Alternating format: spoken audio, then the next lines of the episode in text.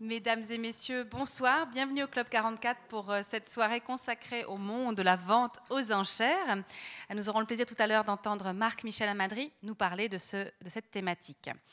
Euh, ce qui me permet évidemment de vous rappeler l'événement, le grand événement qu'on prépare depuis plusieurs semaines, qui aura lieu ce week-end ici même, à savoir la vente aux enchères qui aura lieu dimanche 26 novembre de 14h à 19h, mais on vous attendait 13h pour les inscriptions. Et bien sûr, vous vous aurez tout le loisir de voir les œuvres que nous destinons à la vente aux enchères vendredi après-midi et samedi après-midi, donc demain de euh, midi à 19h et samedi de 10h du matin à 19h. Il y aura bien sûr plein de gens pour vous accueillir et pour vous renseigner. Je vous rappelle que pour certains, vous avez vu le catalogue et il y a quelques exemplaires du, catalogue en consultation ici même. Vous pouvez, il est là, juste là. Euh, et vous pouvez bien sûr le consulter aussi en ligne sur notre site internet. Il vous suffit d'aller dans le programme au 26 novembre dans les fichiers euh, liés.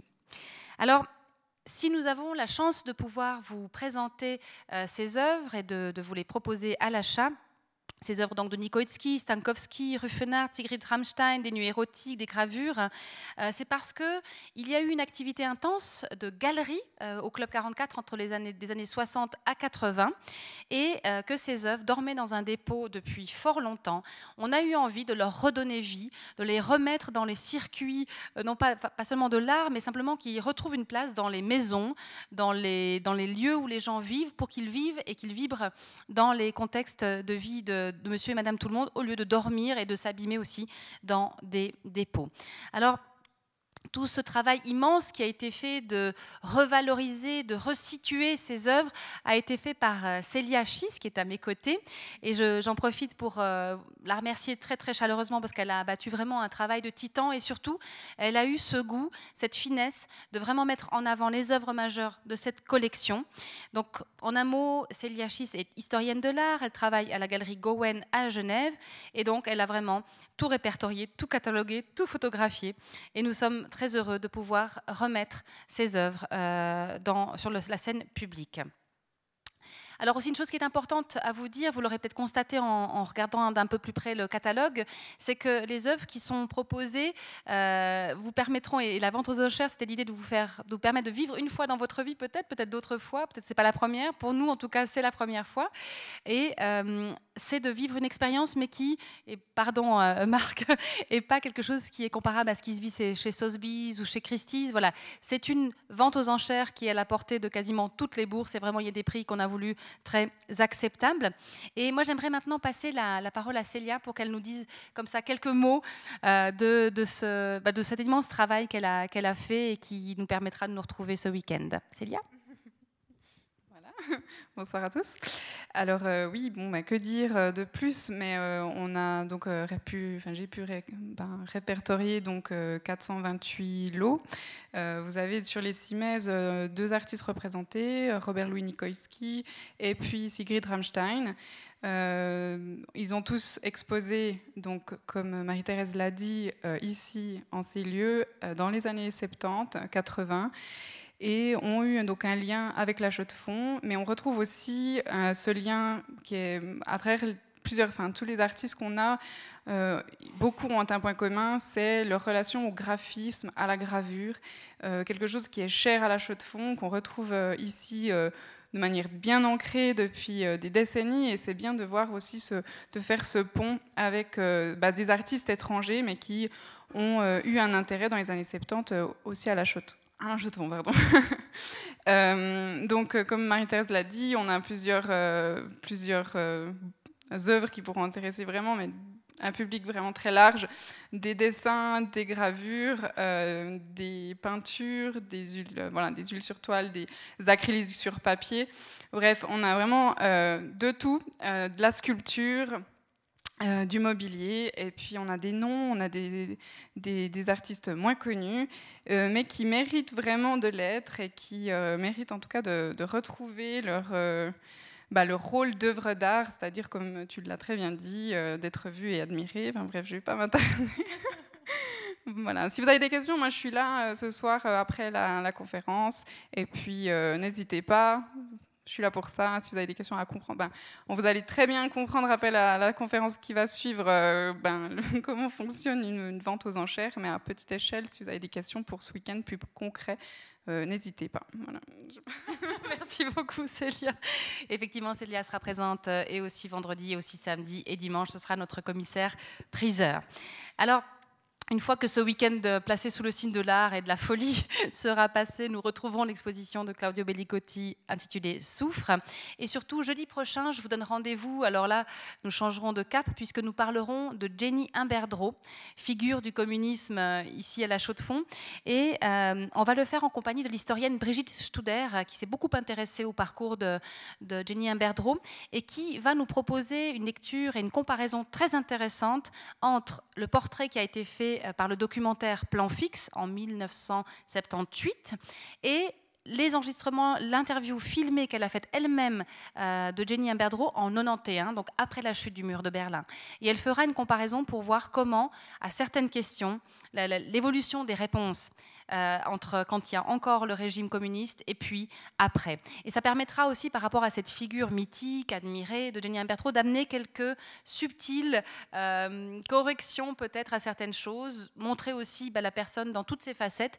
Et vraiment, c'est une chance que de pouvoir profiter de ces enregistrements euh, liés à, qui ont été faits de Jenny Imberdreau et ce qui est très intéressant, c'est que ça nous permettra non seulement d'évoquer l'histoire du communisme, Jenny Imberdreau, en plus, elle a, elle a, traversé pratiquement un siècle, tout le XXe siècle, et euh, ça nous permettra vraiment de rentrer dans euh, toute cette histoire avec un, grand H à travers le parcours de, cette femme. Et ce sera aussi très instructif du point de vue historiographique, de comparaison de sources audiovisuelles. Euh, le Brigitte Studer sera interviewée par Eric Burnand, qui est journaliste et qui connaît extrêmement bien aussi ces thématiques. Et bien, sûr, important, le documentaire réalisé par Plan Fixe sera euh, diffusé, projeté au Centre de culture ABC juste avant, à 18h15. Donc si vous en avez l'occasion, vous pourrez voir le documentaire In Extenso à l'ABC à 18h15, puis ensuite la conférence à 20h15 où on va projeter plutôt les extraits du documentaire et quelques extraits justement de l'interview filmée de Jenny Imberdreau.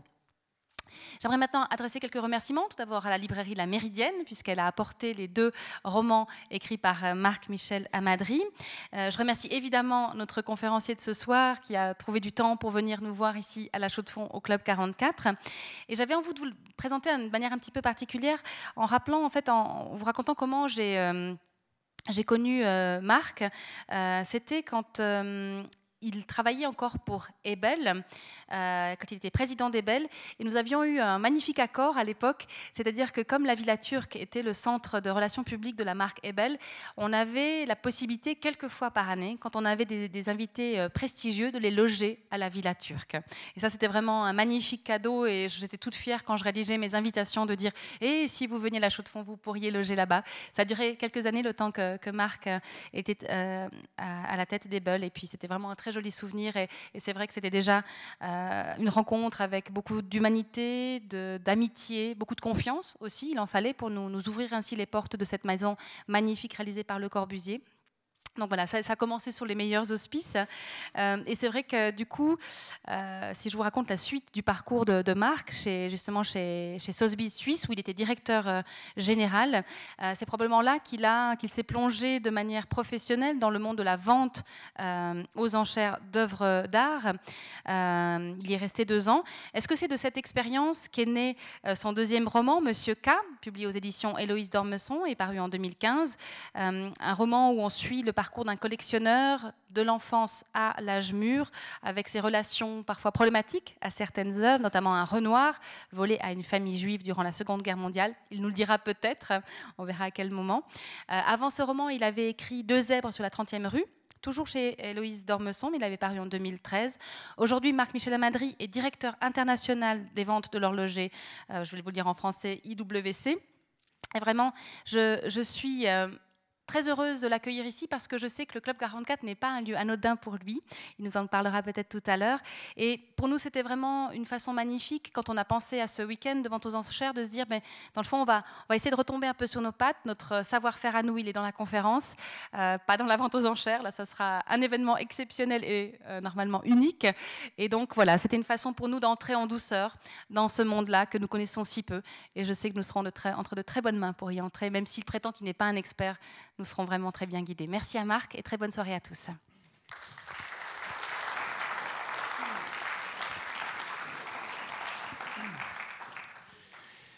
Voilà, bonsoir mesdames et messieurs. C'est un énorme plaisir euh, d'être ici ce soir pour plusieurs raisons, non pas seulement parce que j'ai eu la chance de naître à l'achat de fonds, mais aussi parce que j'entretiens avec le Club 44 un lien particulier, parce que je venais très souvent quand j'étais gamin euh, avec mon père euh, qui était membre et j'ai des souvenirs assez euh, précis, notamment de la conférence, je crois que c'était en 1987, donc j'avais 17 ans, ça fait 30 ans exactement, où j'étais assis au deuxième rang. Mon père était un fan invétéré de, Peter Ustinov. Et il était venu, je crois, pour parler du Forum de la paix et de, ses implications politiques. Et je, je, me rappelle avoir eu autant le spectacle de Peter Ustinov qui nous parlait de ces, de ces réflexions que de voir mon père littéralement jubiler euh, au plaisir de, d'écouter une personne qu'il respectait beaucoup. Donc vraiment un, honneur. Donc j'adresse à mon père, bien entendu, un petit clin d'œil euh, là où il est et, je le remercie de m'avoir amené la première fois dans ce, dans ce lieu et de revenir aujourd'hui. C'est vraiment un, un moment très, très important. Euh, une petite anecdote, parce que je pense que ça vous, ça vous fera certainement rire, dans cette... Euh, euh, dans, ce partenariat qu'on avait avec le Club 44 qui est belle. Et je me rappelle avoir euh, accueilli comment il s'appelait de la Banque mondiale son nom chez Jacques Attali. Et j'avais dit, je suis j'avais un petit peu bluffé, j'avais un petit peu poussé le bouchon, j'avais dit, ok, j'accueille Jacques Attali, mais j'aimerais pouvoir avoir trois quarts d'heure un café avec lui lorsqu'il prend son petit déjeuner le lendemain matin. Je me suis dit d'avoir trois quarts d'heure de Jacques Attali au prix où il coûte pour les conférences internationales. Et ça a fonctionné. Mais là où, c'était quand même très amusant, c'est que donc j'étais comme bien entendu intimidé parce que il y a quand même euh, ça tourne bien dans, sa tête et, euh, euh, j'avais préparé plein de questions qui me turlupinaient sur l'univers politique économique mondial et j'étais prêt donc on avait organisé le petit déjeuner et je vois Jacques Attali arriver et je vous mens pas. Je pense qu'il doit avoir peut-être un problème d'hydratation de la peau, mais il avait un, bloc de pommade sur le front, énorme. Mais du style, je pense que cette personne travaille tellement qu'il avait dû oublier qu'il s'était mis de la pommade, puis il a dû penser à autre chose. Et il est descendu pour le petit déjeuner. Et j'étais en train de lui poser des questions, discuter avec lui, et je ne voyais que cette énorme tache de pommade sur le front. Et je ne savais pas si je devais lui dire quelque chose, qu'après il allait prendre certainement sa limousine. Je me suis dit peut-être que, son chauffeur n'osera pas dire quoi que ce soit, il va rencontrer des gens. Est-ce que je lui dis, est-ce que je lui dis pas? Pour finir, je n'ai rien dit. Euh, mais j'étais pas toujours à l'aise. Voilà. Donc aujourd'hui, on m'a demandé de, vous parler euh, de, ce monde des enchères que j'ai eu la chance de côtoyer. Euh, dans, le cadre aussi ben, de ce livre que j'ai écrit euh, et qui est sorti en 2015, euh, qui était un défi personnel plus que vraiment euh, l'idée d'une nouvelle vocation. Euh, le monde de l'art est, riche en, histoire parce que je pense qu'on peut tirer du monde de l'art une infinie variété d'histoires et, de trames. ce qui est intéressant, c'est que si je vous parle aujourd'hui et je vous parle d'une histoire qui est l'histoire d'un tableau qui a été vendu en 1958 pour 58 francs, euh, et qui, de fil en aiguille, euh, a commencé à être euh, étudié par quelques spécialistes et gentiment l'attribution possible à Léonard de Vinci commence à prendre forme. Je passe, parce qu'on n'a quand même pas beaucoup de temps, je passe très très vite dans le temps et que je vous dis que ce tableau, tout d'un coup, s'est retrouvé dans les mains d'une personnalité quand même sulfureuse en termes de réputation, Yves Bouvier, euh, qui est donc le locataire euh, principal des Pourfrancs, sa société en tant que président de Natural Le Coultre, qu'il achète donc 80 millions de francs suisses, qu'il revend peu de temps après, peu de temps après un milliardaire russe, Vladimir Ribolovlev, qui vit donc à Monaco et qui est le président du club de, Mona de Monaco pour 125 millions, et que, in fine, ce tableau se vend chez Christie's il y a deux semaines, un peu plus d'une semaine, la semaine passée, pour 450 millions de francs suisses à New York. On termine avec euh, une lutte au téléphone entre deux enchérisseurs et c'est un vrai ping-pong parce qu'il y a en, gros 50 incrémentations qui suivent le coût de marteau final à 450 millions. Donc je vous mets dans, dans, une marmite, je vous parle de New York, je vous parle de Da Vinci, je vous parle d'un milliardaire russe, je vous parle d'un marchand d'art genevois sulfureux, je vous parle d'un tableau euh, qui est un tableau sur bois, huile sur bois du XVIe siècle. Euh, euh, je tourne et si j'avais écrit cette histoire il y a deux ans, on serait venu vers moi, on m'aurait dit Marc, comme toujours, tu as de l'imagination. mais en fait, c'est là qu'on se rend compte que la réalité dépasse la fiction. Et que finalement, je me rappelle euh, avoir eu il y a 2-3 ans une question, on m'avait posé dans, une, présentation que j'avais faite euh, à Genève, on m'avait posé la question, est-ce que vous pensez qu'un jour un tableau sera vendu à plus d'un milliard de francs? Et j'avais dit oui, parce que je le pense sincèrement. Et à l'époque, et je ne savais pas qu'on aurait déjà aujourd'hui un tableau qui part à 450 millions de francs suisses. Mais à l'époque, mon raisonnement était très simple, c'est que si on prend la valeur d'assurance de la Joconde euh, au Louvre, si on prend la valeur d'assurance de 1960 et qu'on retranscrit au jour d'aujourd'hui la valeur de, cette assurance adaptée à la valeur euh, d'aujourd'hui, on dépasse déjà le milliard. Donc ça veut dire que fondamentalement aujourd'hui, et ce n'est pas un hasard si c'est également un tableau de, da Vinci, de Leonardo da Vinci, c'est que fondamentalement, je pense que ça arrivera parce que c'est une question d'ego, c'est une question d'orgueil. Un jour, quelqu'un se vendra d'avoir acheté euh, un tableau à plus d'un milliard, comme certainement le propriétaire de ce Da Vinci, euh, Salvatore Mundi, le sauveur du monde, euh, est certainement aujourd'hui dans son ego et dans son cœur extrêmement fier d'être celui qui a dépensé le plus d'argent. Donc c'est le, tableau le plus cher, l'œuvre d'art la plus chère connue aujourd'hui. Euh, qui dépasse quand même aux enchères le précédent record, qui était donc euh, Les Femmes d'Alger de Picasso, qui a été vendu, je crois, en 2015, également chez Christie's pour 179 millions de, francs. Euh, donc on passe en deux ans de 179 à 450 millions.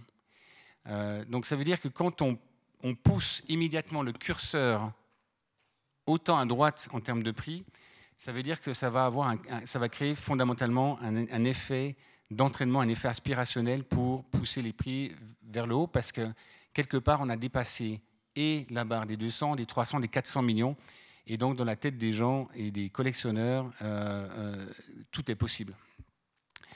Donc voilà, donc euh, encore une fois, l'art est vraiment un, terreau à histoire, et, comme, comme, je viens de le dire, ce tableau est l'incarnation et la représentation et le symbole que euh, tout est possible en, art. Donc, ce soir, je vais vous parler de trois dimensions. Je n'ai pas envie d'être euh, trop, on va dire, euh, académique. J'aimerais vous parler un petit peu du, monde de l'art, un petit peu des, idées de, masse, des idées d'organisation, comment il est un petit peu composé, très rapidement. Après, il y a ce thème de la valorisation qui est toujours très intéressant. Vous donner un peu quelles sont mes clés de lecture pour expliquer le prix d'une œuvre d'art et enfin terminer euh, rapidement sur quelques mécanismes importants euh, du monde des enchères. Donc, si on prend quelques chiffres clés, le monde de l'art, c'est déjà, alors ici j'ai des chiffres de 2015, 2016, on n'est pas très loin, mais c'est un marché à 64 milliards de, euh, de, dollars euh, en termes de taille. Donc là, on prend l'art au sens large. C'est autant l'art contemporain, l'art moderne, que l'art africain, que l'art chinois, que toute forme d'art répertoriée. Et c'est quand même, en 10 ans, un marché qui a cru de, à plus de 80%. En 2015, il y a eu dans le monde 38 millions de transactions liées à, des achats d'art. Donc 2014 euh, euh, était une année exceptionnelle. On, a stagné un tout petit peu en 2015 et on est reparti à la hausse en 2016. Le moteur fondamental de, l'art aujourd'hui, hein, depuis 2009, c'est l'art contemporain, bien évidemment. Euh, c'est presque la moitié euh, des ventes aux enchères dans le domaine des beaux-arts. Et c'est plus de 41% des transactions. Trois marchés se disputent le, marché de l'art. C'est principalement les États-Unis, 43%, euh, le Royaume-Uni, un peu plus de 1%, et la Chine, euh, qui est un marché qui est devenu un marché extrêmement important. Il faut savoir qu'une des raisons pour laquelle les États-Unis euh, est aussi élevé, c'est qu'il n'y a pas uniquement un nombre impressionnant de collectionneurs aux États-Unis, mais il y a aussi énormément de ventes aux enchères qui, s'y déroulent. Et c'est là que les lots les plus prestigieux, euh, notamment New York, euh, sont mis en vente. Royaume-Uni également avec Londres. Ce qui est intéressant de voir, c'est que le monde de l'art s'est mis à la transformation digitale et beaucoup de, pièces d'art aujourd'hui sont vendues en ligne par des smartphones, en vous connectant sur Internet. Et on a eu déjà dès 2011-2012 les premières œuvres d'art de, de, All Masters, les grands maîtres, donc euh, des, pièces qui, qui datent du 16e ou 17e siècle notamment, pour plus d'un million de dollars qui ont été vendus et achetés en ligne. Donc ça vous montre à quel point euh, euh, le, ce marché s'est fluidifié également grâce à la technologie. Et les œuvres d'art de plus de 1 million de dollars ont représenté 57% des ventes. C'est-à-dire que quand on voit la valeur que prend certains tableaux, on se rend compte que de moins en moins de tableaux représentent de plus en plus de valeur en termes de marché. Donc 1% des transactions en 2015 ont représenté 57% en valeur euh, en réalité sur le total de ce qui a été vendu. Et, c'est simplement euh, le reflet que les gens, les collectionneurs affûtés ou les investisseurs vont chercher les pièces les plus pointues, la crème de la crème de la crème, et sont prêts à mettre des prix faramineux pour aller chercher la quintessence euh, de la production des plus grands artistes. 53% euh, du marché réalisé par des galeries, 47% par les maisons d'enchères, et aujourd'hui il y a plus de 300 000 sociétés, business indépendants, entités, personnes qui sont impliquées dans le business de l'art dans le monde entier. Donc ça c'est juste pour vous donner un petit, un petit, euh, un petit résumé du marché. Alors, le top 4 des secteurs aux enchères, c'est bien entendu l'art contemporain, l'art moderne, l'impressionnisme et le post-impressionnisme et les grands maîtres. Euh, on est aujourd'hui à, Donc, on était en 2015 à plus de 15 millions, on est monté à, plus de 17 en, 2016. Donc, vous voyez, c'est comme un gros marché. Et ici, de nouveau, donc là, c'est un tout petit, un peu petit, mais ce qui est surtout important de, de voir ici, c'est que l'art contemporain, encore une fois, c'est les États-Unis, c'est le marché américain qui domine dans le secteur. Ici, ce qui est intéressant, c'est que vous voyez ce graphe, c'est depuis 2005 jusqu'à 2015 l'évolution des ventes aux enchères dans le domaine de l'art contemporain. Et si je vous mets, et ça montre aussi la dimension financière qu'a pris le monde de l'art, et notamment l'art contemporain, c'est que c'est exactement la même courbe et euh, la même évolution si vous prenez les principaux indices boursiers américains comme euh, le SP500 ou le Dow Jones. Donc ça veut dire que l'art contemporain, dans sa composante financière a réagi exactement de la même manière que l'ensemble du marché, des marchés financiers, des marchés boursiers, en 2009, lors de l'éclatement de la bulle des subprimes et de l'affaire de Lehman Brothers. Et là aussi, un très intéressant, 0,1% des transactions en quantité ont représenté 28% en valeur. 0,1% des transactions en quantité, 28% des valeurs. Donc ça vous montre à quel point il y a des tableaux, des œuvres d'art qui ont atteint des prix astronomiques et ces quelques pièces d'art, une trentaine, ont généré euh, euh, une valeur au niveau du marché euh, qui est gigantesque. Alors quelques exemples de, récents de pièces qui ont eu des, des prix, on va dire, affolants. Roy Lichtenstein, donc en 2015 chez Christie's, 95,4 millions de dollars. Roscoe, qui évidemment est un grand classique des, ventes aux enchères et des ventes privées et qui a toujours atteint des prix astronomiques. Ici, un exemple d'un tableau de Roscoe de 1958 qui a été vendu, attribué pour 82 millions de dollars chez Christie's en mai 2015. Cy Twombly, qui crée toujours beaucoup, euh, euh, quand je montre cette image euh, de cette œuvre de Cy laisse perplexe beaucoup de monde dans le public, qui a été quand même adjugé à 70 millions de dollars en novembre 2015 chez Sotheby's. Euh, notre fils a beaucoup aimé, il a 5 ans, il a beaucoup aimé.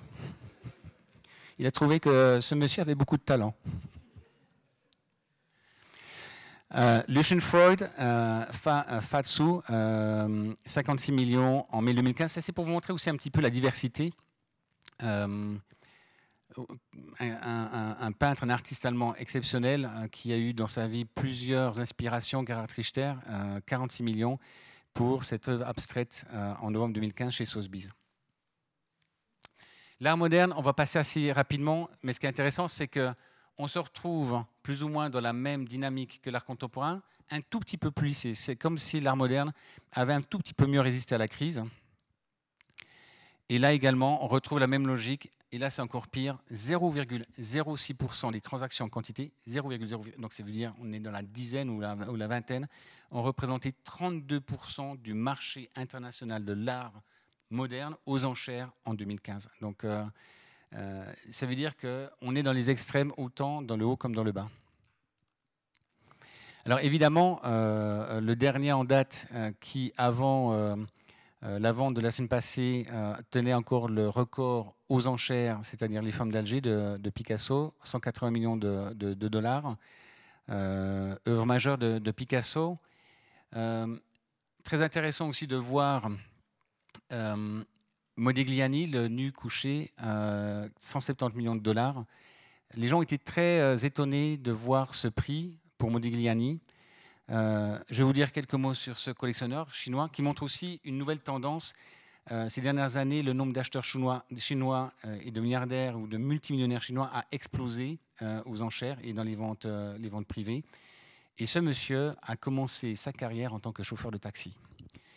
Donc, euh, jolie histoire. Il s'est lancé dans l'immobilier. Il, a, comme beaucoup de Chinois, il a dû savoir compter et il s'est retrouvé avec assez d'argent finalement pour s'offrir ce magnifique nu couché de Modigliani. Et puis, euh, euh, soyons patriotes.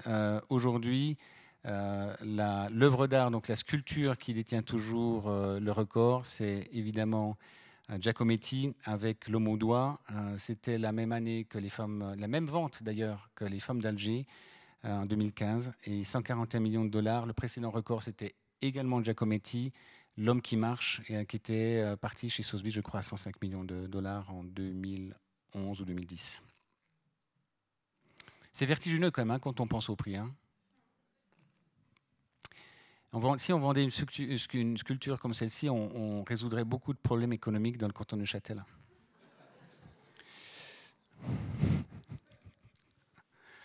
Impressionnisme et post-impressionnisme, encore ici, on, va, on va passer parce que je ne suis pas là pour vous montrer trop de graphes, mais on est toujours dans cette même logique. 0,1% euh, des œuvres, 35% euh, en valeur. Et là encore un peu plus C'est-à-dire que plus on est dans des œuvres anciennes, plus on, peut dire qu'on résiste mieux à la crise euh, et qu'on est moins sensible au sursaut euh, des bourses que l'art contemporain. Quelques exemples récents, euh, Van Gogh, l'allée des Alicants, 66 millions de dollars, Christie's, mai 2015. Monet, mai 2015 chez Sotheby's, Nafea. Et puis, bien évidemment, ça a été un moment majeur parce que c'est à l'heure actuelle l'œuvre d'art qui est au au, deuxième rang des œuvres d'art les plus chères jamais vendues. Euh, maries-tu de Paul Gauguin, euh, réalisé en 1892, donc la, première période tahitienne de, Gauguin, et euh, qui appartenait à un, collectionneur balois, et qui, Rudolf Stechlin, et qui a vendu ce tableau à, la Sheikha Al-Mayassa du, Qatar, qui est donc la, la fille de l'émir du Qatar, et qui est aussi un autre symbole géopolitique parlant de l'art, de ce déplacement aussi vers euh, le Moyen-Orient et vers le Sud.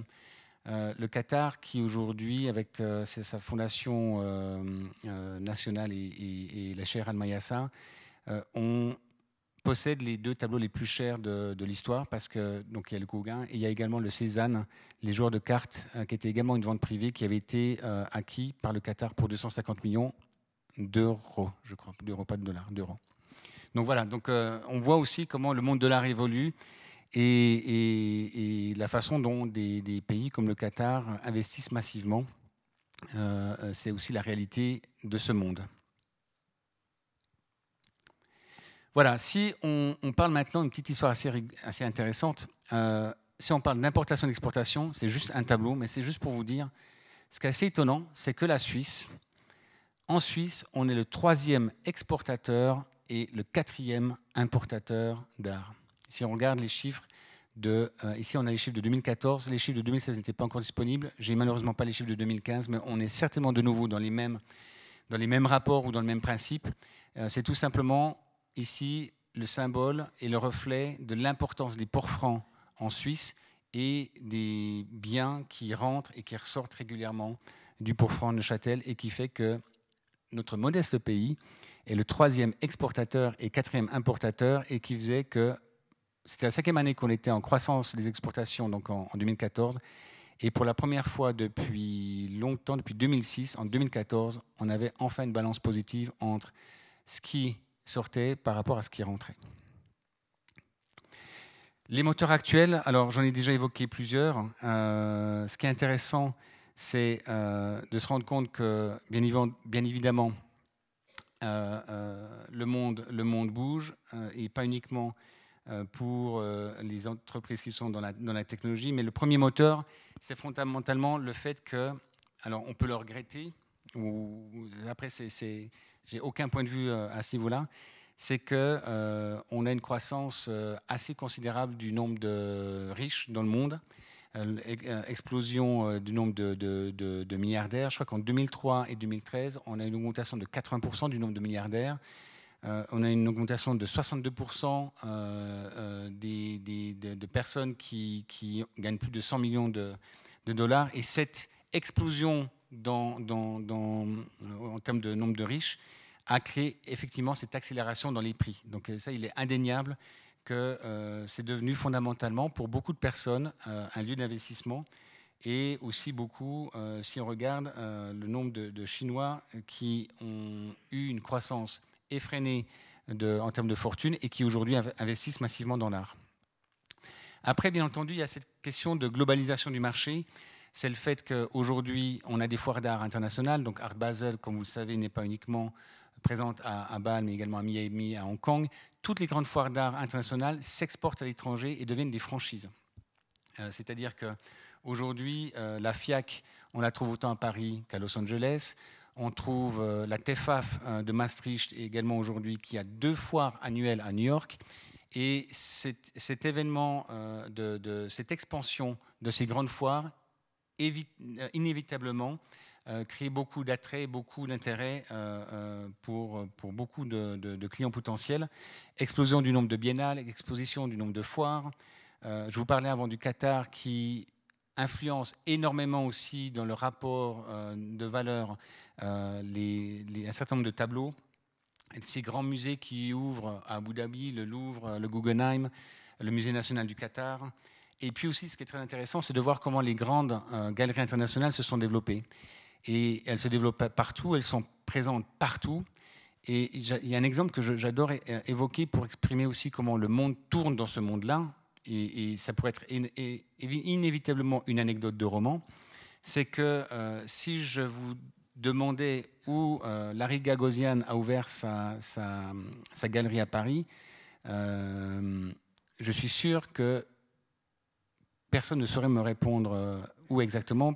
Tout le monde penserait inévitablement au centre de Paris, dans un lieu prestigieux, eh bien, Larry Gagosian, il a ouvert sa galerie à Paris, au Bourget, à l'aéroport du Bourget. Pourquoi? Parce que c'est l'aéroport où tous les jets privés se posent et ça facilite pour ses clients l'arrivée simple. on décolle de chez soi, on arrive au Bourget, on va voir une œuvre et on peut repartir immédiatement après. Donc c'est aussi euh, la réalité dans la façon dont, la globalisation du marché euh, euh, se, pose. Et bien entendu, les nouvelles technologies ont grandement influencé, le développement du marché de l'art.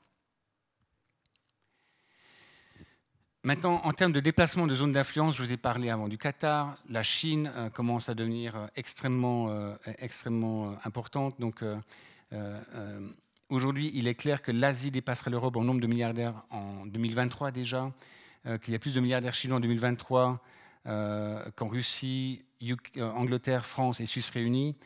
ce déplacement vers Qatar, Abu Dhabi, et puis le nouveau rôle des maisons aux enchères. Ce déplacement des, des zones d'influence, c'est qu'on a toujours cru que les maisons d'enchères faisaient que des enchères. Et ce qui bouleverse beaucoup le jeu en termes de, marché, c'est qu'aujourd'hui, les, maisons d'enchères comme Sotheby's et Christie's sont très impliquées dans des ventes privées.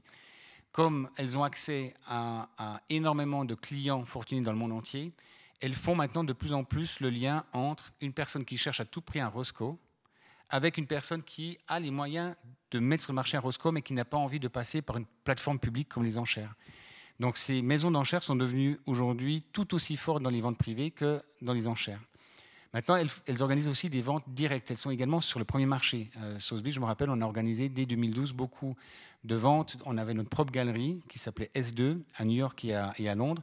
Et on vendait directement, comme un galeriste, euh, euh, des, pièces d'art euh, à des collectionneurs.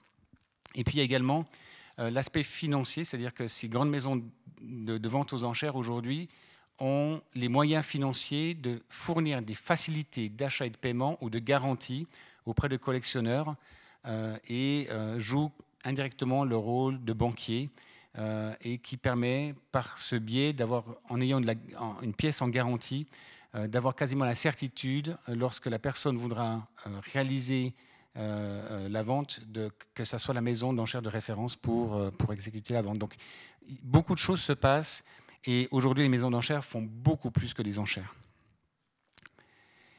Et puis les technologies, bien évidemment, euh, ce qui est intéressant, c'est de voir à quel point euh, les réseaux sociaux, à quel point euh, les, ventes en ligne ont explosé également pour l'art à des prix qui sont vraiment surprenants. C'est-à-dire que quand je vous parlais avant, en 2012, de ce tableau d'un grand maître ancien vendu à plus d'un million de dollars en ligne, ça montre à quel point aujourd'hui également les, les technologies euh, euh, sont complémentaires et jouent un rôle important dans la, dans la, dans la vente de l'art.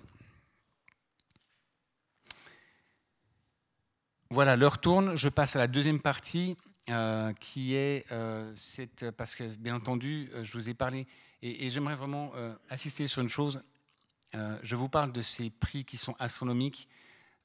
sachez que je m'en détache énormément et que, et que pour moi, ce n'est pas forcément quelque chose qui m'impressionne c'est la réalité. Et si je vous en parle, c'est pas pour, euh, pour, euh, pour euh, comme pour me vanter d'un monde où ces œuvres d'art ont été vendues d'une façon très très chère. C'est simplement que c'est une question que tout le monde se pose. Comment on peut arriver à de tels prix? Et je pense que c'est une question légitime. Et il y a une citation que j'aime beaucoup, que j'ai sortie d'un document donc, et d'études en droit de l'art, euh, euh, c'est Henri Peter et Paul Benoît Duvoisin qui ont écrit, et ça veut tout dire. Déterminer la valeur d'une œuvre d'art est une mission qui est au mieux ambitieuse et au pire impossible. Cela tient notamment à l'essence même du sous-jacent, la vocation première de toute œuvre étant de n'appeler aux émotions, donc plus au cœur qu'à la raison. Or, l'émotion a ses raisons que la raison ne connaît pas toujours. Et je pense que c'est d'une certaine façon une, bonne entrée en matière parce que la question de la valorisation, vous pourriez avoir 20 personnes différentes pour vous parler de valorisation. On pourrait donner des, des, explications très concrètes, très scientifiques. Mais finalement, in fine, la raison pour laquelle quelqu'un dépense 170 millions pour un nu couché d'Amedeo Modigliani, alors que le, le précédent nu couché, même format, trois ans plus tôt, avait été vendu à 110 euh, millions, euh, c'est que ce, collectionneur chinois le voulait absolument. Il a voulu être pris en photo avec.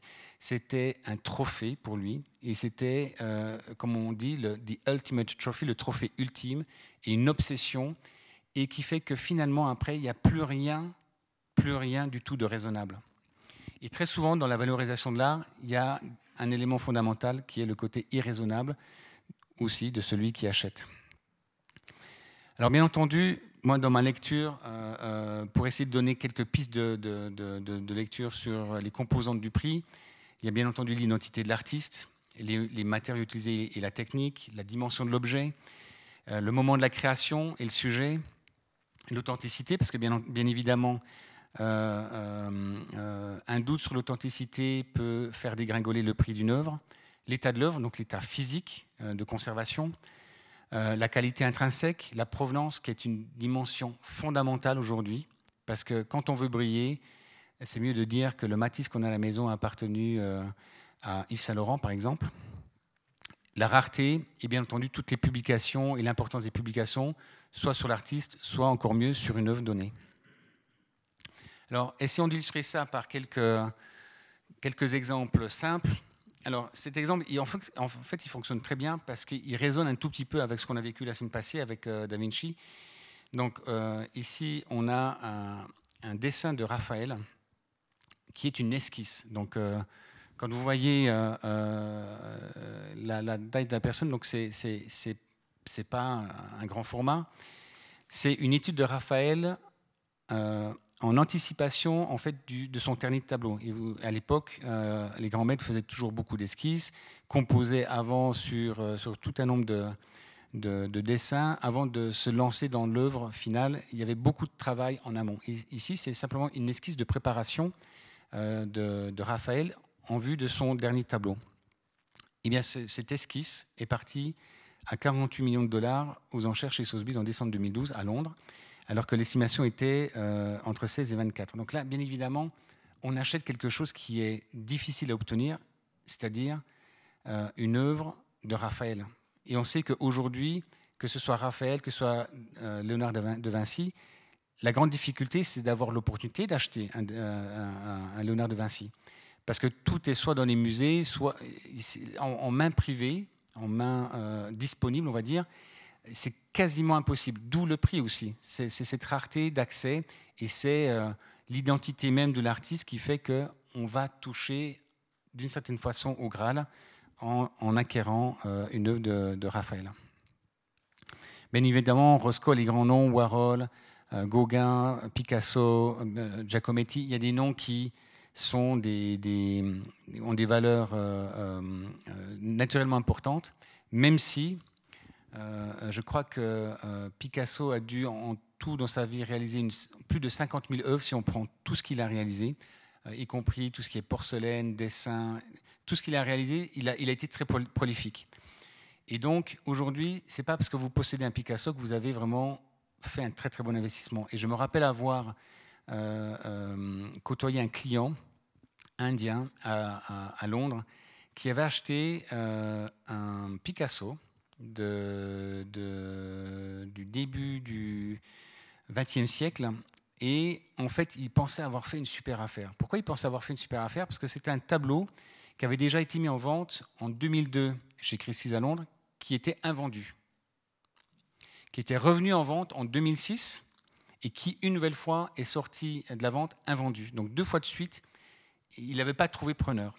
Et donc, il a négocié ce tableau euh, après, parce qu'on peut toujours, après une vente, encore essayer d'avoir une approche directe. Il y a toujours des ventes qui se font un petit peu derrière les rideaux, euh, après la vente officielle aux enchères, et il pensait avoir fait euh, une super affaire.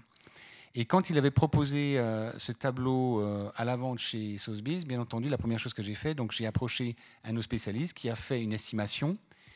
Et quand j'ai communiqué l'estimation de notre spécialiste à ce client, alors il a déchanté parce que c'était clairement pas le prix qu'il l'avait acheté. Et ce client m'a fait la tête, je, il faut que je sois attentif à mon vocabulaire, m'a fait la tête pendant plus de deux mois parce qu'il avait été choqué qu'on n'ait pu lui faire une estimation aussi basse par rapport à ce que lui pensait être la vraie valeur de, son tableau. Il pensait qu'il avait acheté un super, un super Picasso, un super prix, et en fait, après deux mois, il est revenu vers moi, parce qu'il certainement qu'il avait approché d'autres personnes, il s'est rendu compte que finalement, notre offre n'était pas si mauvaise que ça. Et il a appris, en fait, un peu douloureusement, que c'est pas parce qu'on achète un Picasso qu'on a un très bon Picasso. Et que les Picasso qui se vendent bien, c'est encore une fois la crème de la crème de la crème. Et qu'aujourd'hui, si vous voulez faire un bon investissement, si vous voulez mettre les moyens en art, c'est clair qu'il faut vraiment viser le haut du panier.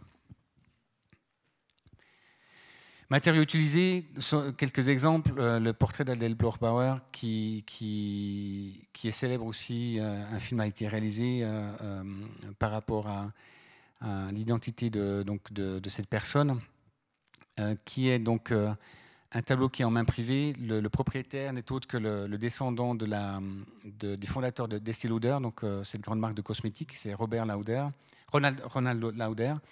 Qui était notamment ambassadeur des États-Unis en Autriche dans les années 80 et qui est certainement aujourd'hui un des plus grands collectionneurs de la sécession viennoise, actuellement en vie, et qui donc a fondé ce musée s'appelle? Neue Galerie à New York. Là, j'ai besoin d'un Neues Museum. Ça va me revenir. J'ai dit blanc des fois et qui donc, euh, si vous allez à New York, ça vaut la peine d'aller voir ses tableaux et sa collection. Donc ici, donc, euh, euh, de, Klimt, les gens vont aller chercher cette technique d'applique d'or et, d'argent sur toile. ou alors, je vous parlais avant de, de, Richter, qui avait cette technique pendant, pendant certaines années, où lui, venant de la photographie, reprenait à l'huile l'effet photographique avec des vibrations, ici le Dome Platz euh, de Milan, euh, ou alors Jeff Koons, on peut aimer, on peut pas aimer, mais c'est vrai que la technique utilisée a également euh, un impact sur, sur le prix, car c'est des, des, objets qui sont fabriqués dans, dans des sortes de, gros laboratoires et avec des matériaux extrêmement, et des techniques et des technologies extrêmement complexes. Dimension, alors évidemment, si je compare et je prends l'exemple, euh, euh, avant les femmes d'Alger, le précédent record aux enchères, c'est euh, donc les trois études de Lucian Freud. Et, ici, on est dans un grand triptyque très, très, très, très important, très imposant. et si on compare avec deux autoportraits, on ne sera pas du tout dans les mêmes prix. Donc 142 millions versus 22 millions de dollars. Ça, c'est un excellent exemple. On revient sur Picasso. Et si on regarde une période qui a été très prolifique et qui a eu toujours beaucoup de succès en termes de vente aux enchères, euh, et ici vous avez trois tableaux de 1932, c'est à cette époque que Picasso euh, entretient une, liaison avec Marie-Thérèse Walter, et de cette liaison sont nées des œuvres majeures.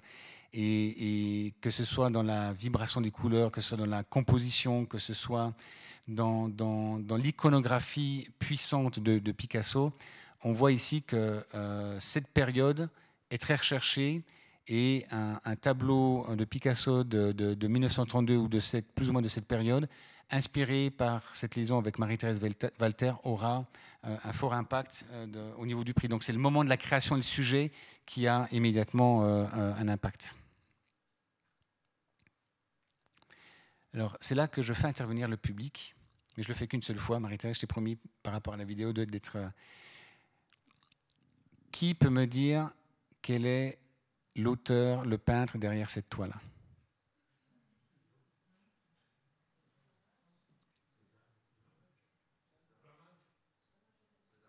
Cézanne? Guérin? Guérin Non. C'est pas Cézanne. Van Gogh non plus. Non. Alors je vous donne, je vous donne un, je vous donne, euh, euh, je vous aide un tout petit peu. C'est un peintre italien qui a fait partie de l'école de Paris. Voilà, Modigliani. Maintenant, qui aurait pu croire que ce tableau était un Modigliani? Voilà. Est-ce que vous pensez, est-ce que est-ce que vous pensez que ce Modigliani va faire un bon prix aux enchères? Pourquoi? Parce qu'on ne le reconnaît pas. Comment on peut briller en se disant j'ai un Modigliani à la maison On va passer à côté, on va se dire ah, tiens, c'est sympa, ça ressemble à Cézanne. Parce que que veulent les collectionneurs? Ils cherchent des icônes.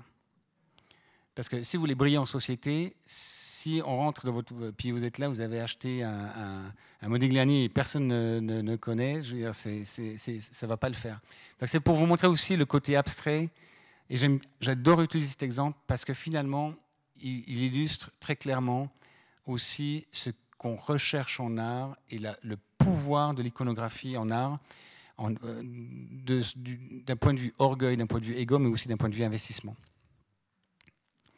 Alors bien entendu, on reconnaît immédiatement Fontana, Jasper Jones, parce que je veux dire, si on met une peinture, il a, fait, euh, il est reconnu pour euh, ses peintures de tableaux américains, donc euh, c'est facile d'être reconnu en société quand on en a un dans son salon. Ou Tremblay aussi, qui a quand même une signature tout à fait unique. L'authenticité, bien évidemment, Je vais raconter encore une autre histoire sur Modigliani. c'est assez drôle. Parce que quand on est comme moi, on, vient modestement de, de, de de fond, puis on se retrouve dans ce monde de l'art et, et que c'est pas, je suis pas historien de l'art et je tiens à préciser que je, je, suis rentré là-dedans par passion et que, ça m'intéresse beaucoup. Ce marché m'a beaucoup intéressé.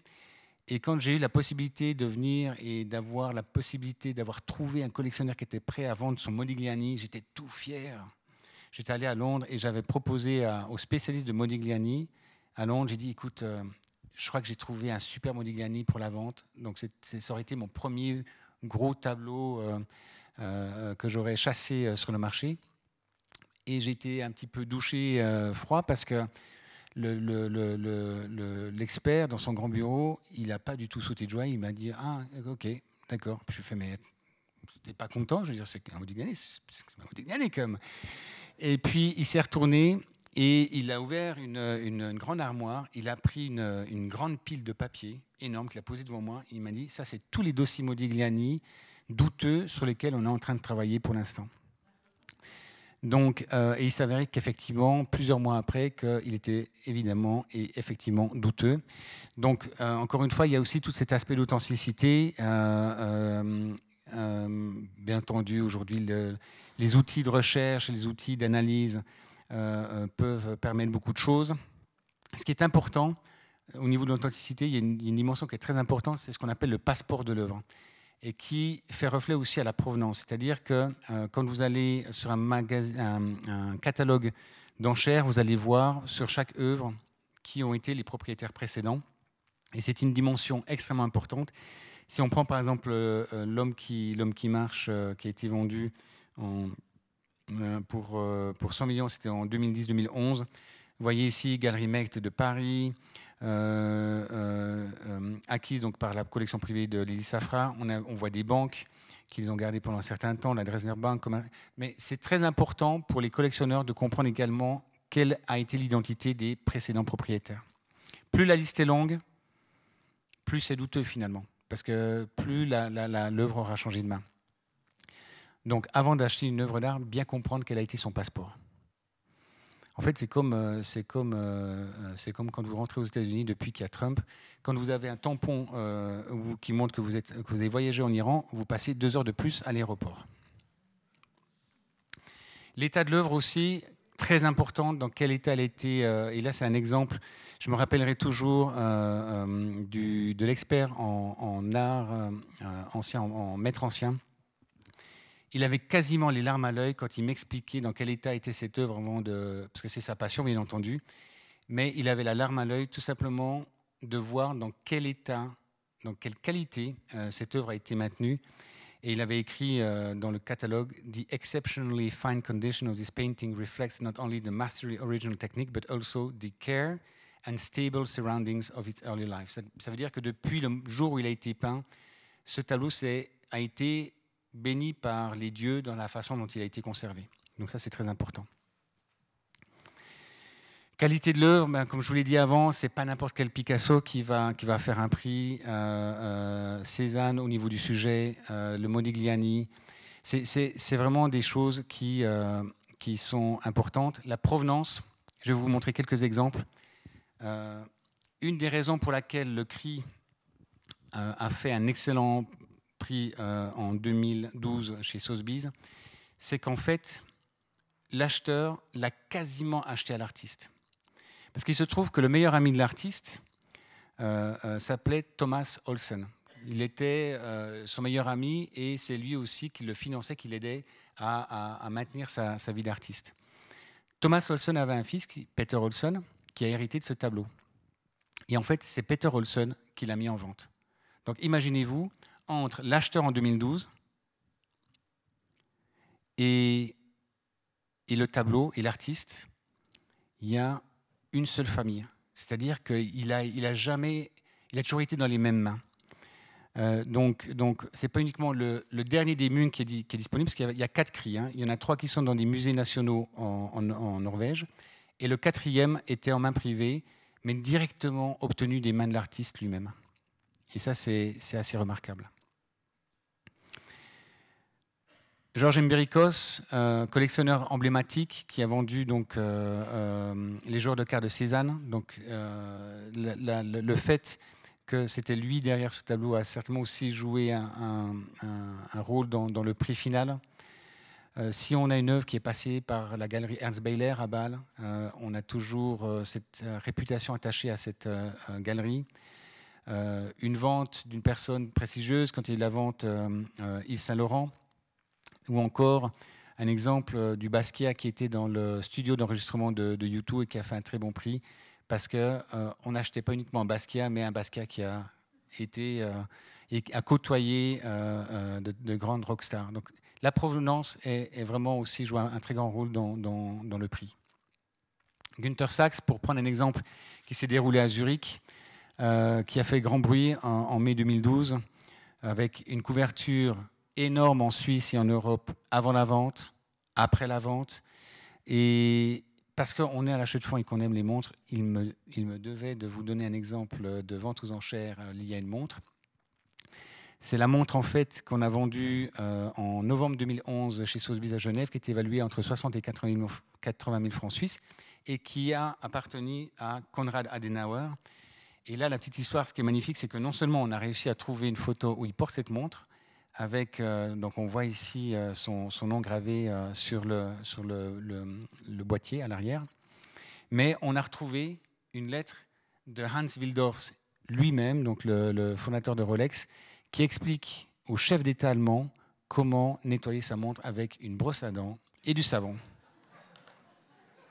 Donc je ne l'invente pas. J'arrive pas voir. Und die soll man die Uhr mit Armband ruhig, mit Seife, ruhig, avec, avec un petit peu de soin, ruhig mit Seife und Bürste waschen. Donc voilà, c'est aussi des belles histoires. Et cette montre a été vendue quand même 170 000 francs suisses, alors que son estimation était entre 60 000 et 80 000 francs suisses.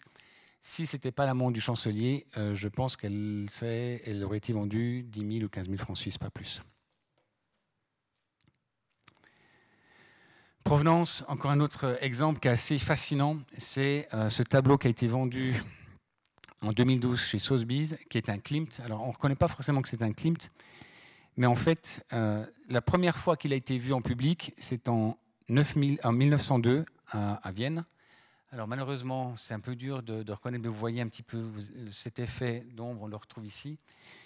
Et ce tableau est rentré en main privée, est resté avec la même famille de 1902 à 2012, donc pendant 110 ans, était dans une collection, dans une maison, et s'est transmis de génération en génération, et est arrivé euh, tout d'un coup euh, sur le marché. C'est ce qu'on appelle euh, communément, parce que ce n'est pas toujours très élégant, on se croirait dans, sur le marché de l'achat de fonds ou, à Neuchâtel, fresh to market, fraîchement sur le marché. Et c'est aussi très prisé par les collectionneurs quand une, œuvre n'a pas été revendue et revendue et passée de main en main en main trop souvent et, c'était important pour la vente de ce tableau. Rareté, évidemment, rareté de trouver un objet de Raphaël, rareté. Aujourd'hui, je crois qu'en nombre d'huiles, euh, Vermeer a dû peindre maximum 45 huiles de mémoire. Euh, donc, euh, si quelqu'un peut mettre la main sur un Vermeer, il devra mettre le prix.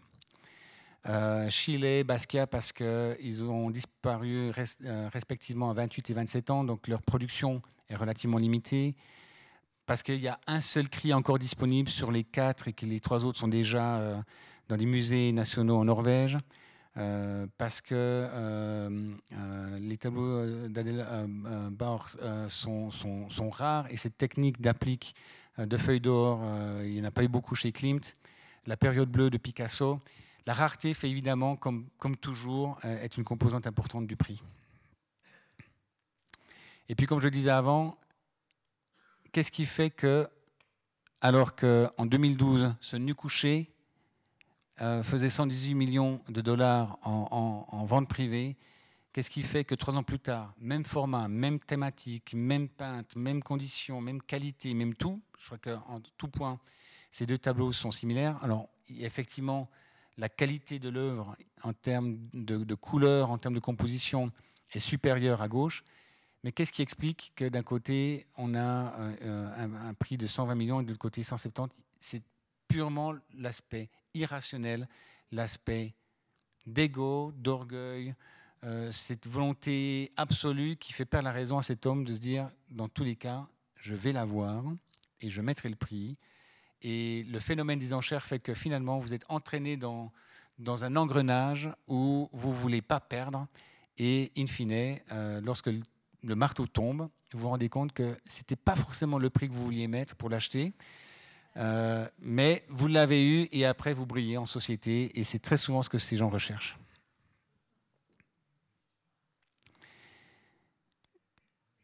Je pense qu'on va skipper la troisième partie parce qu'on est déjà à 9h15. Je, vais vous montrer. Euh, alors, on va, je, vais, faire une sélection parce que ça m'ennuie parce qu'il y, a des gens parmi vous qui euh, euh, déjà mangent beaucoup de présentations PowerPoint durant la journée. Et je m'en excuse si encore ce soir je vous ai imposé une présentation PowerPoint, mais je vous laisse cette présentation surtout visuelle parce que finalement l'art, c'est une affaire de cœur, c'est une affaire visuelle. Donc, euh, vous donnez quelques, quelques explications sur le monde des enchères. Bon, il y a deux noms qui, qui, sortent, qui, c'est presque un duopole aujourd'hui au niveau des, de, l'art euh, contemporain et impressionniste, Christie's et Sotheby's. Ce que j'appelle les globales, parce qu'elles sont présentes partout et euh, sur, tous les types, sur tous les types de marchés d'art. Après, les internationales, qui sont des, maisons internationales mais pas avec la même force et pas avec le même ancrage international comme Philips ou Bonhams. Euh, les Chinoises, on oublie qu'en fait, euh, la, troisième et quatrième plus grosse maison d'enchères sont, chinoises. Donc Guardian et puis Poly. Et les nationales et locales, ben, comme Drouot à Paris, l'Hôtel des Ventes, ou Beurre et Bailly, ou Kohler, ou Fischer en Suisse. Et puis les spécialistes, RM quand on est dans la vente de, voitures de collection, euh, ou quand on, est, euh, on vend des, timbres, ou quand on vend des pièces euh, de monnaie. Après, selon les spécialités, vous avez des, spécialistes aux enchères. Donc, bien entendu, ces grandes maisons aux enchères ont une multitude de, départements, les, dessins des grands maîtres, le vin, les montres, je prends au hasard, euh, l'art espagnol, l'art indien, l'art islamique, euh, l'art britannique d'avant-guerre. Il y a beaucoup de spécialisations parce que vous avez des collectionneurs qui ont des goûts euh, bien précis et vous avez des experts pour chacun de ces départements parce qu'en fait la force de ces, de ces maisons d'enchères, c'est avant tout les gens et c'est les experts. Et pourquoi vous allez donner votre tableau ou votre bijou ou votre montre à telle ou telle maison d'enchères, c'est parce que vous faites confiance avant tout à quelqu'un qui va pouvoir vous guider dans la vente de l'objet.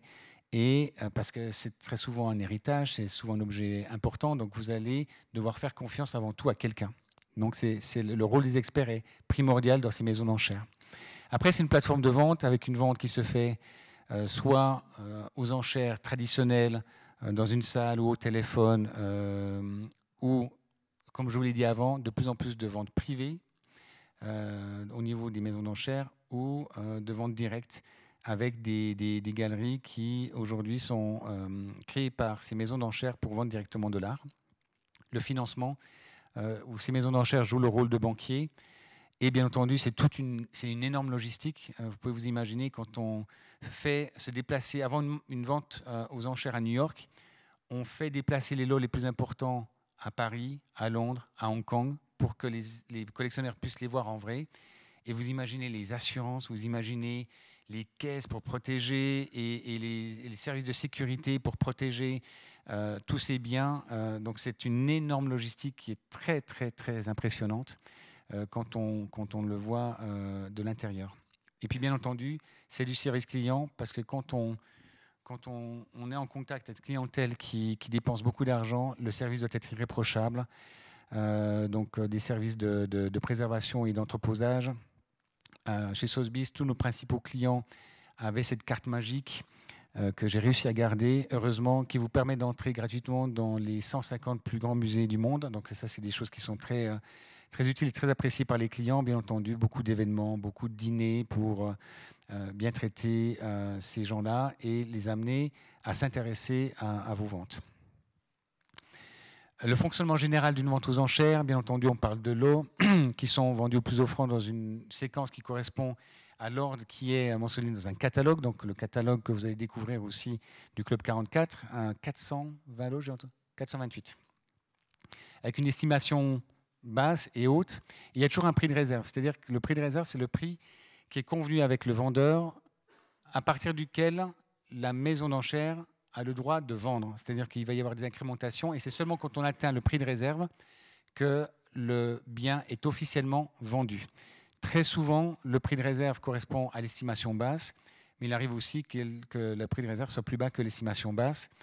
Euh, et là aussi, c'est une, une, question purement psychologique et souvent d'ego.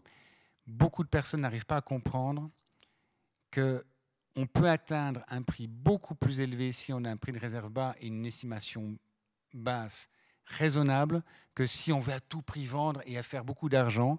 Parce que le, mécanisme même de l'enchère, c'est de créer un enthousiasme, c'est de créer un élan, c'est de créer euh, un engagement mécanique où des gens commencent à s'intéresser et vous avez un, jeu et un combat qui est en train de se, placer. Et il se peut très bien qu'un euh, tableau qui, avait une estimation basse de 100 000 dollars, par exemple, euh, se vende finalement à 1 million, alors que si l'estimation basse avait été mise à 200 000, que ce tableau ne se vende pas. Parce que tout simplement, euh, euh, il n'y a pas eu cet effet d'entraînement qui est si important euh, aux enchères. Après, lorsqu'un lot n'est pas vendu, on dit qu'il est en anglais BI, BI ou bought in, ça veut dire que la maison d'enchères l'a en fait racheté de nouveau, et donc l'objet n'a pas été mis à la vente officielle. Et puis les incrémentations, mais bien entendu, c'est ces montées qui dépendent en fonction euh, euh, bien entendu, la valeur de l'œuvre. Je vais vous montrer un exemple du cri après. Les incrémentations sont d'un million. On passe d'un million, plus un million, plus un million.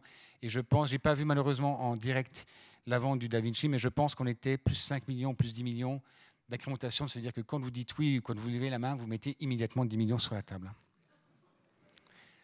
Ça fait rêver quand même. Hein voilà. Donc la salle, on peut euh, soit euh, euh, enchérir en étant sur place, on lève la main, on a des, petites sortes de spatules pour montrer, parce qu'on est inscrit, donc on a un numéro, et quand on montre qu'on est le 201, donc ils peuvent sur les registres identifier l'acheteur 201, fait une, une incrémentation, fait un enchérissement. Vous voyez bien entendu ici que sur les côtés, vous avez beaucoup d'experts qui représentent leurs clients au téléphone. Très souvent, vous avez des experts qui ont deux, voire trois téléphones et qui ont deux ou trois enchérisseurs au téléphone. Et le, tableau donc, euh, de Léonard de Vinci, euh, les deux derniers enchérisseurs étaient au téléphone. Et puis après, vous pouvez online mettre euh, enchérir. Alors bien entendu, pas pour les objets prestigieux, parce que il faut, lorsqu'on s'inscrit pour acheter un bien très important, on doit montrer patte blanche, on doit s'inscrire assez à l'avance pour que les maisons d'enchères puissent faire leur due diligence et faire leur recherche pour être sûr que vous avez les moyens, que vous avez les garanties de pouvoir payer, bien évidemment. Et puis ce qu'on appelle aussi le absentee bid, c'est-à-dire que vous faites une mise écrite où vous, vous dites le lot 28, je suis prêt à mettre au maximum temps. Et c'est le commissaire-priseur qui va vous représenter sur le pupitre. Et tant que vous avez la main dans les incrémentations, on va dire j'ai chez moi quelqu'un, je représente, c'est moi qui reprends la main, jusqu'au moment où votre mise sur euh, le papier a été dépassée par quelqu'un d'autre. Ça, c'est très bien si vous voulez être sûr de ne pas euh, vous faire avoir et de mettre trop d'argent. Euh, si vous avez un petit côté joueur, prenez ça parce que euh, vous, êtes sûr au moins de mettre le prix que vous êtes fixé et que vous n'allez pas déraper au-dessus. Voilà, alors on va faire juste une petite escapade dans le temps. On va revenir cinq ans en arrière. To a major moment. Edward Monk, this screen from 1895. Here he is. 44 is bid, 45 in the room, 46. Donc là, on parle en millions de dollars. 47 in the room, and 40, 48 is already. A, 48 is on my left. 49 with Patty at 49. 50 in the room. At 50 is already in the room. 69. 70. 71. 72. At 72. It's Chinese bid at 107. Anybody else? At $107 million then. Patty. No. At $107 million, it is Charlie's bid against you, Stefan. I shall sell it then for the historic sum at $107 million. Hammer. Sold. Thank you, Charlie. Yeah. And we are quick at work to say that now the world record for any work of art sold at auction is this painting. Donc à l'époque, en 2012, c'est le nouveau record mondial à 119 millions de dollars. Voilà, on va, je vais juste avancer un tout petit peu dans le temps dans ma présentation parce qu'il faut laisser du temps aussi pour les questions. Euh, mais pour vous montrer. ah, ça continue ici. On va faire une petite opération. On va. Voilà. voilà. Vous avez la pub en direct. Voilà. Vous donner un petit aperçu. Ah, il veut pas. Allez, viens. Donc, en 2015, si on prend le top 5 de Christie's, les 5 œuvres d'art vendues par Christie's les plus chères, on en a pour 5 œuvres 668 millions de dollars. Les 5 œuvres majeures vendues par Sotheby's en 2015, on en a pour 312 millions de dollars. Et Philips, 67 millions de dollars. Donc, en gros, ça montre aussi quand même pas mal la mainmise de Christie's sur les, œuvres très chères. Et encore une fois, la démonstration de force de Christie's l'année passée, euh, la, semaine passée, avec le Da Vinci est assez considérable. Euh, et on voit qu'il y a sur le, très très très très haut du panier un rapport de 1 à 2 entre euh, Christie's et, et, et Sotheby's. Et entre Sotheby's et le suivant de 1 à 5.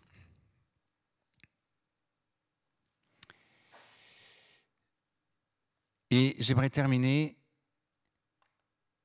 sur un clin d'œil. Et ce clin d'œil, c'est. Donc j'avais un clin d'œil pour mon père euh, au début de, ma présentation. J'aimerais faire un petit clin d'œil à, ma mère cette fois-ci, euh, qui, à qui j'adresse aussi un clin d'œil euh, là où elle est, car je pense que le monde de l'art, on l'aborde aussi très souvent avec ses parents. Et j'ai eu la chance d'avoir une maman qui m'a amené très tôt dans, dans les musées. Et, et c'est quelque chose de très important qu'il faut encourager, euh, que les enfants aillent euh, au musée. Alors on se rappelle toujours qu'on n'était pas très content de devoir y aller, que c'était un petit peu barbant. Mais c'est à force et, par obstination et, que, tout d'un coup le virus commence à prendre jusqu'au jour où vous y allez tout seul et que ça devient un déplacement obligé. Et avec mon épouse, que je, que je salue, que je remercie pour... Euh, pour tout ce qu'elle fait et pour, euh, et pour euh, d'être là ce soir. On a un petit garçon de 5 ans et demi, une petite fille de 2 ans et demi, et euh, on se réjouit de les emmener au musée parce que c'est comme ça aussi que l'amour de l'art commence. Merci.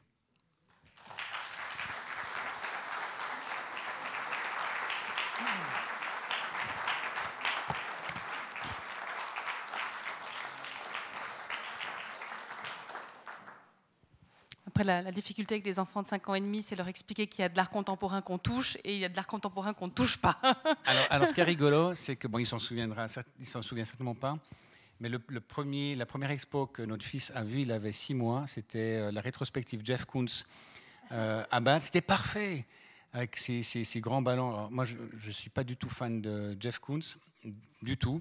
Mais je trouvais que pour un enfant, c'était merveilleux parce que c'était plein de couleurs. Il se voyait à travers les, les balloon dogs. Et euh, c'était parfait pour, euh, pour une première exposition. Surtout quand on l'a contre nous et qu'il ne bouge pas, c'est mieux. Voilà, comme vous l'avez laissé entendre euh, Marc-Michel Amadry, il y a du temps pour les questions, donc profitez-en. Vous avez quand même, malgré tout, et malgré ce qu'il dit, un expert. Donc n'hésitez pas, toutes les questions que vous avez toujours voulu vous poser sur la vente aux enchères, c'est le moment ou jamais. en tout cas, je, suis ravie de voir que aussi c'est drôle parce que tout ce monde qu'on a découvert ces derniers mois en compagnie de Céliachis, où on découvre les us et coutumes, les manières de faire, les logiques, etc. Euh, bah voilà, on, retrouve là tout ça et on, se rejoint après. Bon, évidemment, hein, les sommes qui sont là ne doivent pas vous faire peur pour, euh, dimanche, on est bien d'accord. Lancez-vous.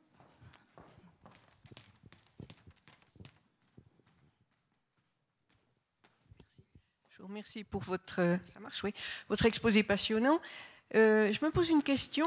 Vous avez parlé du déplacement des marchés vers l'Asie, notamment, ou le Moyen-Orient.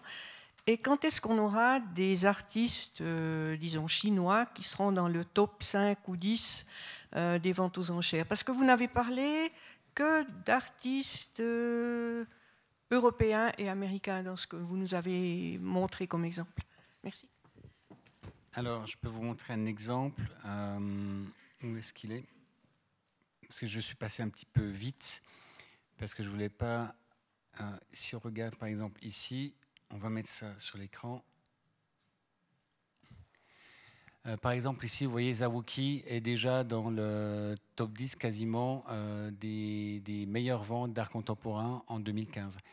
Donc, Wu Guangzhong, 13e. Donc, vous avez déjà beaucoup d'artistes asiatiques euh, contemporains qui euh, sont dans le top 20 aujourd'hui des ventes très très très très régulièrement. Donc, euh, donc ça va dans les deux sens. au niveau de la production, ça c'est évident.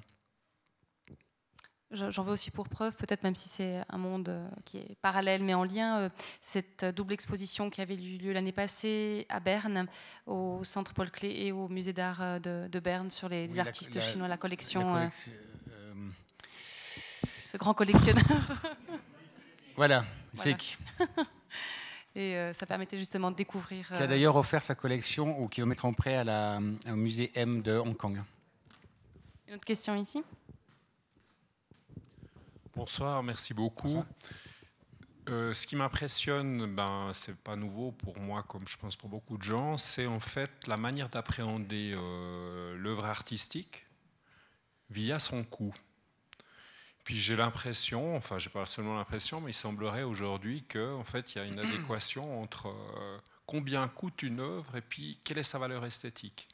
Puis que la, marge en fait est de plus en plus courte entre euh, la manière dont on peut euh, s'ouvrir à l'art, prendre conscience de l'art, être sensible, puis ça coûte combien? Puis si on revient aux enfants, aux adolescents, aux gens aujourd'hui, souvent, moi j'ai ces réflexions-là de gens qui me disent ça coûte combien? Comme si la valeur du tableau, de l'artiste, donnait euh, la valeur. Et les gens, du coup, ils font une espèce d'ablation de euh, qu'est-ce qu'ils ressentent, comment ils développent leur ressenti par rapport à l'œuvre, et puis aussi qu'est-ce qu'on pourrait ouvrir euh, comme nouvelle piste dans le domaine de l'art. Donc ce, marché de l'art, à mon avis, il a un effet réducteur très puissant en fait sur les nouvelles formes d'expression ou leur développement. Puis je voulais un peu vous entendre là-dessus parce que vous avez été évidemment très, très sur ce domaine, mais j'avais envie de savoir un peu quelles étaient vos impressions à vous. D'accord. Alors, euh, d'un point de vue personnel, je pense que la plus belle valeur de l'art, c'est la valeur du cœur. C'est-à-dire qu'avant tout, il faut aimer. Quand, vous achetez une œuvre d'art, il faut déjà qu'elle vous plaise. Et je pense que les meilleurs achats d'art, sans parler euh, euh, de valeur commerciale ou d'investissement, c'est déjà un, achat qui se fait avec le cœur et, quelque chose qui procure une, vraie émotion. Euh, les vrais collectionneurs sont touchés par la valeur artistique avant la valeur commerciale. Et on sait que la valeur artistique a une influence considérable sur la valeur commerciale aussi. aussi. Euh, je montrais l'exemple avant euh, de, cette période 1932 de Picasso. on voit clairement que, euh, en termes d'inspiration, il y a du génie dans cette période-là, parce que Dieu sait qu'il a beaucoup créé. On ne peut pas dire que tout ce que Picasso a créé a été génial. Ou que... Mais là, il y a eu quelque chose, la valeur artistique a, fondamentalement apporté quelque chose de frais et nouveau euh, pour l'artiste. Euh, c'est clair qu'aujourd'hui, il y a un côté réducteur. L'argent a, pris une telle place dans le monde de l'art que de plus en plus, vous avez des personnes qui s'inquiètent de quelle va être la valeur si on met, commence à mettre un certain prix Est-ce que cette valeur va, va, va rester? Est-ce que cette valeur va se maintenir dans tous les cas? Et, après, ça dépend purement de quelle est votre relation. Euh, encore une fois, euh, j'ai eu la chance de côtoyer des collectionneurs qui étaient très puristes, ou, alors bien entendu, étant assez, assez fortuné pour avoir le luxe de ne pas se poser la question de l'argent, et de pouvoir se concentrer sur la valeur artistique de l'œuvre. Euh, mais euh, en même temps, euh, c'est toujours terrible de savoir que, par exemple, au Port-Franc à Genève, vous avez des tableaux, certainement des tableaux exceptionnels. On dit que le, les Port-Franc de Genève, c'est certainement le plus grand musée du monde. On estime à plus de 200 milliards d'euros la valeur entreposée au Port-Franc de Genève. et vous avez des changements de main, c'est-à-dire que les, œuvres changent de main en restant toujours dans leur caisse et en ne bougeant pas et via des, sociétés détenues. Euh, il y a un flou aujourd'hui. C'est, je pense qu'on a, on a eu en Suisse, euh, avec le secret bancaire, une, grosse révolution dans notre identité. Euh, un, point qui, qui, reste encore très flou, un monde qui reste encore très flou et très opaque, c'est les, les, ports francs. Et, et, là, on sait qu'on est dans le, dans le dans la dimension commerciale pure ou dans la dimension investissement pur parce que vous avez des tableaux qui, ou, des, sculptures qui vont rester là-bas pendant 20 ans et qui en 20 ans vont changer 10 fois de propriétaire. Donc voilà, c'est moi mon, notre, plaisir avec mon épouse, c'est si on, on, on, achète très très très modestement, mais d'abord ça doit nous plaire, parce qu'avant tout c'est quelque chose qui va vous accompagner, que vous allez transmettre peut-être un jour, et ce qui compte le plus c'est déjà que ce que vous avez euh, acquis ben, vous, ben, parle à votre cœur. Et je pense que ce sera toujours le meilleur achat. Si ça, si ça parle à votre cœur, ça sera toujours, de toute façon un bon achat. Ça me fait penser à un collectionneur une fois qui m'a dit Moi, j'ai acheté ma première œuvre parce que je ne pouvais plus vivre sans le moment où je l'avais rencontré, alors après il faut voir les moyens qui vont avec, et puis si possible pas, que ce soit pas une œuvre de, de, Vinci, mais c'est vrai qu'il disait voilà c'est une question de nécessité. C'est devenu une nécessité pour moi que d'avoir euh, euh, cette peinture, cette photo, peu importe, j'ai envie de dire, mais je pouvais plus vivre avec, euh, sans. À partir du moment où je l'avais rencontré, j'avais trouvé que c'était une, excellente définition. On peut parler du cœur, de la nécessité. Tout d'un coup il y a quelque chose comme ça qui, qui se passe. Après, moi, on a la chance de vivre dans un monde où vous avez des collections des magnifiques collections dans toutes les grandes villes, on a des musées dans toutes les grandes villes. Moi, je pars du principe que l'art appartient à tout le monde. Je pars du principe que le cri appartient à tout le monde dans cette salle, parce qu'il fait partie de notre patrimoine, il fait partie d'un patrimoine de l'humanité d'une certaine façon. Après, ça dépend si vous avez besoin de posséder ou si vous êtes déjà nourri fondamentalement par l'œuvre du simple fait de l'avoir vue et d'être entré en contact avec elle. Et, et, personnellement, euh, pour moi, c'est pas important de posséder parce que euh, j'ai des tableaux qui m'ont ému et ils font partie de moi et je sais qu'ils sont là et je sais qu'ils sont dans telle ou telle capitale ou dans telle ou telle ville et que si j'ai l'occasion de retourner dans cette ville, ben, je vais aller leur voir. Et, quelque part, je prends quelque chose de, de ce tableau avec moi et je sens qu'il m'appartient aussi d'une certaine façon parce qu'il est rentré en moi. Après, c'est qu'une question, est-ce que vous voulez posséder le posséder ou pas. Et là, on rentre encore une fois dans cette dimension complètement abstraite qui fait que des gens sont prêts à mettre n'importe quel prix pour aussi posséder, pour, avoir, pour mettre la main sur l'objet. Il y a une notion qui m'est revenue en tête quand, quand, tu parlais de tous ces chiffres, en fait, c'est la notion d'incalculable, paradoxalement. Euh, c'était un terme qu'avait utilisé le philosophe Bernard Stiegler en disant que euh, lui, voyait notre société qui était en train de détruire de plus en plus l'incalculable, ce qu'on ne peut pas remplacer, ce qui est unique, c'est l'art, c'est la culture, c'est toutes ces notions, toutes ces, choses qui ne servent à rien dans une vision très utilitariste du monde. Et il disait, mais dans le fond, l'incalculable disparaît de plus en plus. Et je me demande si cette, je ne vais pas dire tout d'un coup cet attachement, parce qu'il y a une partie qui est tout à fait euh, liée à une vénalité, à l'investissement, une, une partie qui est froide, mais il y a aussi une partie dans les émotions que tu évoquais tout à l'heure, où on a ce besoin dans un monde qui est de plus en plus, euh, où, le, formatage des choses est de plus en plus important, où tout se ressemble de plus en plus, qu'on soit à Miami ou qu'on soit à, Paris ou à Hong Kong. Et du coup, l'art comme une forme de résistance, quelque chose qui resterait unique. Et je me demandais s'il n'y avait pas cette dimension-là qui rentrait aussi en ligne de compte. Tout d'un coup, on a la sensation qu'il y a quelque chose qui, qui, qui, qui n'a, où il y a quelque chose de singulier, d'unique, qu'on ne peut pas répéter et donc par rapport à ce monde hyper globalisé, hyper formaté, devient encore plus précieux. Certainement. certainement. On s'entraîne pour la, vente aux enchères. Je m'excuse, moi aussi, j'aimerais vous remercier pour la conférence et et puis vous dire, déjà gratuitement faire une publicité pour votre livre, Monsieur K, parce qu'il est extraordinaire. On apprend énormément, c'est bien lire, c'est bien écrit. Et puis, euh, alors, deux, deuxième chose que je voulais vous dire, vous parliez de Port-Franc, mais c'est bien Port-Franc de Genève, pas Port-Franc de Neuchâtel. Vous avez dit Neuchâtel. Oui, Alors, et puis, je, je propose, on va ouvrir un Port-Franc Neuchâtel et puis. Euh, oui. ça nous permettra. non, non, en euh, fait, les ports francs, vous en avez donc à Genève qui sont très importants, mais maintenant ça se développe aussi. Vous en avez au Luxembourg, vous en avez à Singapour. C'est une activité aussi qui est en pleine expansion. Ah oui, d'accord. Et puis maintenant, je voulais vous dire quelque chose un peu plus euh, triste la vente aux enchères des affaires de Claude Lebet. Et là, il y avait un corot qui est parti pour 5000 francs quelque chose oui, autour de 5000 francs. Puis je trouve ça c'est énorme, j'entends, parce que pourquoi ça a été pas euh, non, très bas, oui, justement, mais, mais j'entends pourquoi ça a été estimé à 5000 francs un coraux. Alors ça, je peux pas. je, vous savez, j'ai pas, j'ai pas suivi. comment on fait dans ces ventes-là? Vous estimez la vente de, je sais pas, il y avait quand même une cote de, pour un coraux. Si, si l'estimation était très basse, peut-être qu'il y avait un problème de, de un problème matériel sur l'œuvre, un problème de, d'état. Je sais pas. Il y, a, il y, a, toujours une raison pour laquelle un prix est estimé, une œuvre est estimée bas.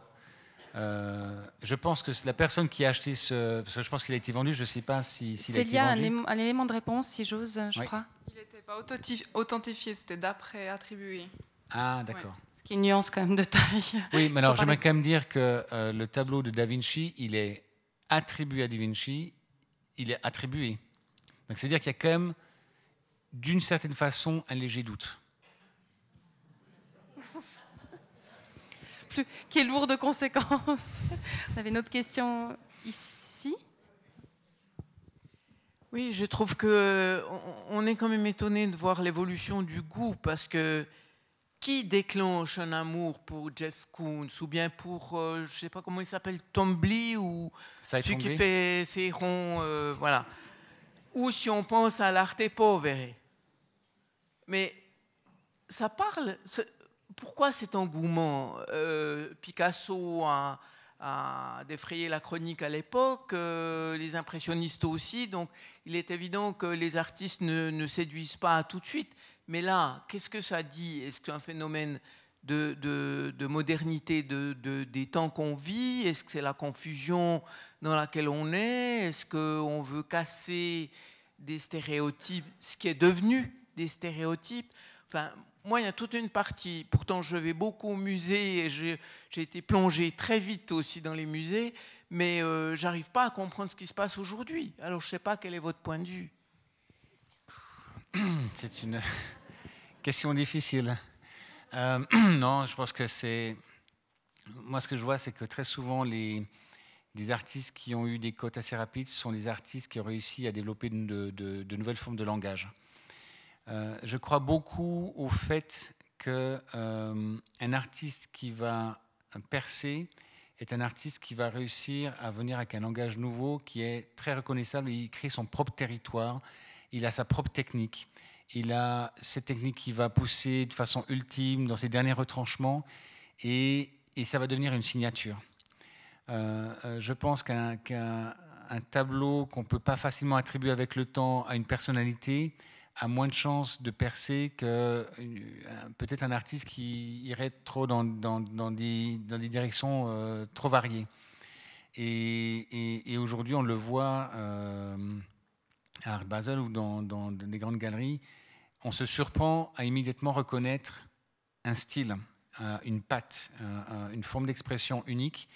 Et, et, très souvent, c'est ce qui permet et si en plus il y a une forme de génie, il y a une forme de surprise, il y a une forme de inattendu, euh, euh, je pense que cet artiste a, de grandes chances d'être dans le radar déjà des, faiseurs d'opinion. Et dans les faiseurs d'opinion, dans, au XXe siècle, on a eu des, grandes personnalités qui sont souvent des mentors, qui sont souvent des, des personnes qui ont identifié avant tout le monde euh, de nouveaux talents et, ces gens ont aussi eu un, rôle très moteur dans le développement de, carrière d'artistes.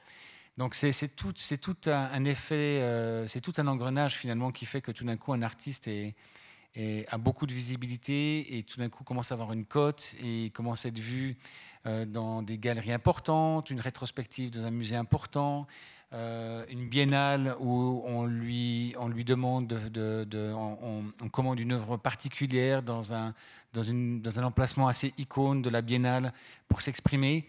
C'est comme ça que tout d'un coup, un, artiste va, va, commencer à avoir vraiment euh, une pertinence et, une, une, force euh, sur le marché. Donc c'est c'est une question qui est difficile à répondre parce que finalement, euh, il faut aussi de la chance, il faut rencontrer les bonnes personnes. Euh, vous savez, c'est comme un livre, pour faire un petit peu le lien avec...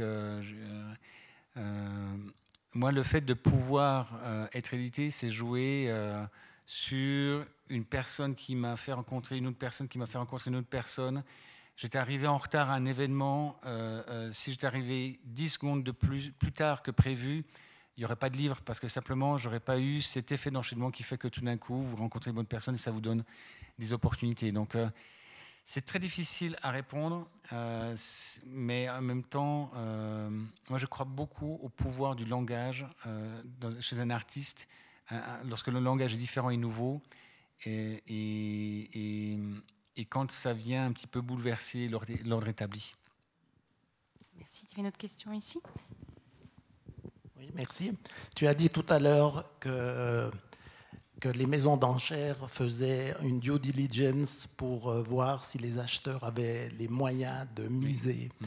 Est-ce qu'ils font aussi une due diligence pour voir la provenance des fonds?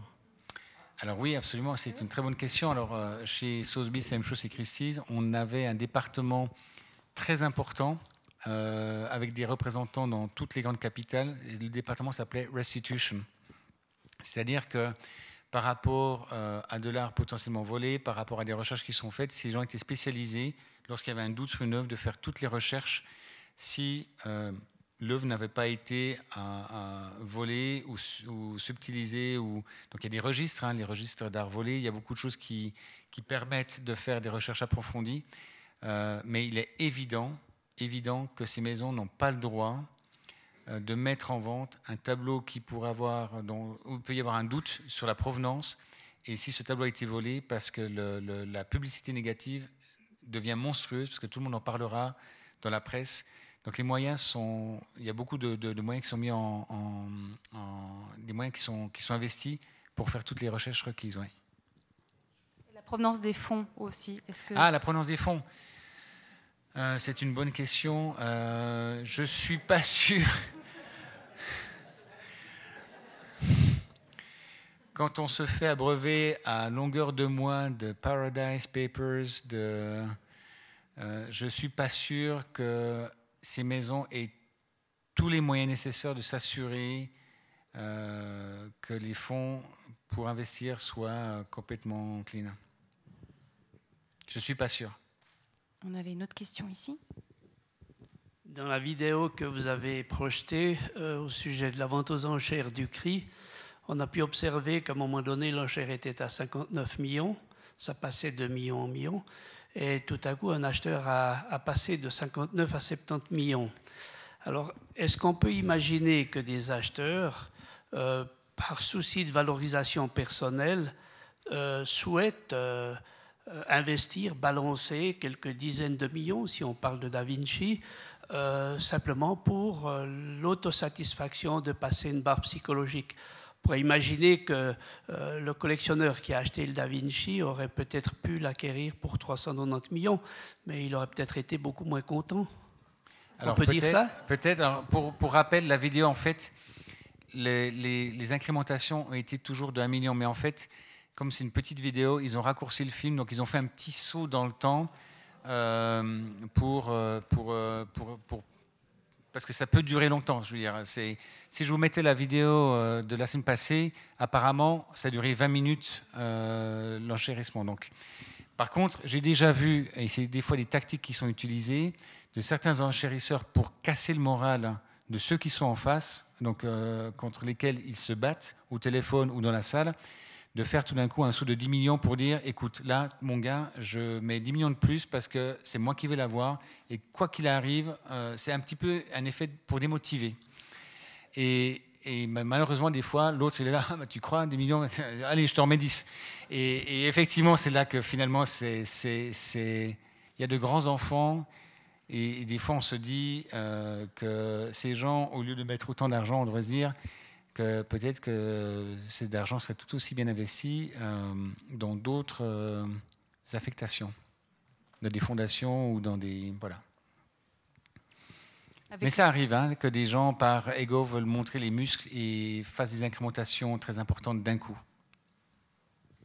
Pour revenir euh, à ton livre, Monsieur K, euh, il y a une des thématiques centrales du, livre, c'est le, tableau volé, c'est la restitution euh, aux propriétaires légitimes. C'était un thème qui te tenait à cœur. Tu avais l'impression que c'était quelque chose qui était quand même beaucoup dans l'air du temps et qui allait ressortir, comme on le voit d'ailleurs actuellement régulièrement, que ce soit du côté de, Berne avec la collection et, et voilà. Alors c'est assez drôle parce que quand j'ai commencé à composer la trame, c'était trois ou quatre mois avant euh, ce qui est devenu l'affaire Gurlitt. Euh, donc, euh, bon, ma réflexion, c'était de me dire simplement que, ben, du coup, mon histoire se mettait un petit peu dans, l'air du temps. C'était pas forcément, je cherchais pas forcément à, m'intéresser à ce problème en particulier. C'était plus aussi pour créer un contexte historique, parce que bon, j'aime l'histoire aussi, et, et, que ce livre, c'était un petit peu pour moi de parler autant d'une période, euh, la deuxième moitié du XXe siècle, qui est très excitante en termes d'un point de vue politique et d'un point de vue euh, économique, qu'en termes d'art, parce que étant personnellement très, euh, très sensible à, l'art, à l'abstractionnisme abstrait, l'expressionnisme abstrait américain, je vais y arriver. c'était pour moi une façon de, de, contextualiser mon histoire dans une période qui me plaît beaucoup. Et c'est vrai que euh, de créer ce lien aussi avec cette histoire, la Deuxième Guerre mondiale et puis, euh, et puis ce qui suit, euh, permettait de mettre beaucoup de choses en perspective. Mais quand même, le fait de poser la trame ou l'histoire d'un collectionneur sur un, quand même un échiquier blanc et noir, hein, une question éthique, il y a à la fois le, cette œuvre qui, qui, est à la fois fondatrice d'une collection, mais qui en même temps est son, c'est un peu le, leg qui vient lui manger le foie euh, tous les jours parce que ça le, ça le, ronge. Ensuite, il y a une personne très positive, une sorte de personne, personnification presque d'un ange, cette, femme qu'il rencontre. Euh, quand même, on sent que le bien et le mal se, côtoient dans ce monde de l'art. C'était important pour toi d'introduire cette dimension éthique comme bien sûr, euh, bien sûr. je, pense, je, pense, que c'est un petit peu cette ambiguïté, ce bien, ce mal, cette, ce tiraillement permanent. Euh, je crois beaucoup, il y a un thème qui me tient à cœur, c'est la, thématique de la rédemption, et, fondamentalement, ce livre est une histoire de rédemption. Euh, et, je crois personnellement que, euh, alors, on ne peut pas mettre forcément tout le monde dans, le même panier, on va pas mettre, on va pas trouver des excuses à des personnalités comme Hitler, mais je pense que dans toute personne, par principe, il y a une forme de bien qui cherche à s'exprimer et qu'il y a un contexte des fois dans une vie qui fait que on se retrouve avec un lourd bagage et que très souvent ces gens cherchent à s'alléger et puis à trouver une, forme de, ouais, de rédemption pour trouver une nouvelle voie, pour donner du sens à sa vie. Et pour moi, j'ai beaucoup aimé. Je suis rentré euh, dans ce personnage de Victor Carson, donc Monsieur K.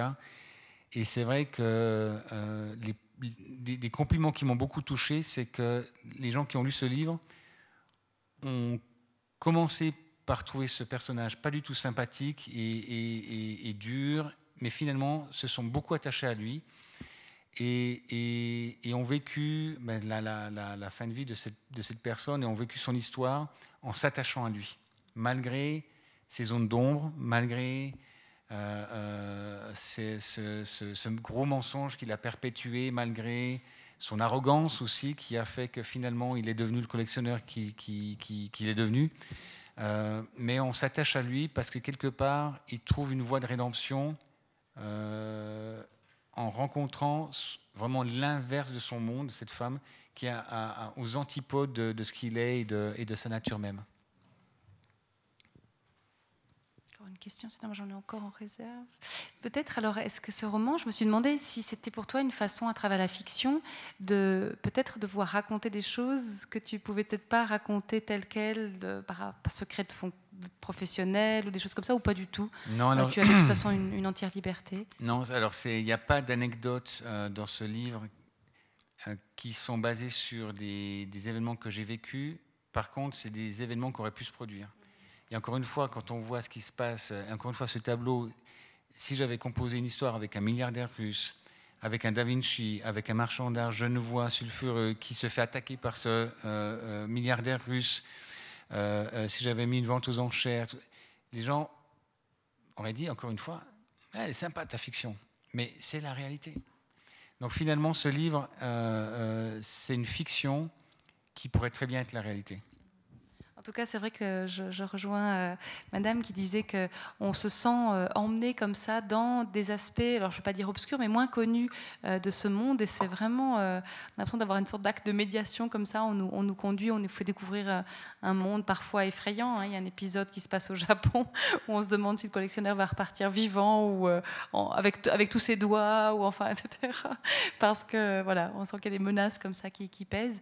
voilà en tout cas, voilà, je peux que vous recommander euh, la lecture de, de, Monsieur K, qui est vraiment euh, dans, ce domaine-là. Une petite, anecdote qui est intéressante. Pourquoi je, fais intervenir euh, cet épisode japonais dans, mon roman?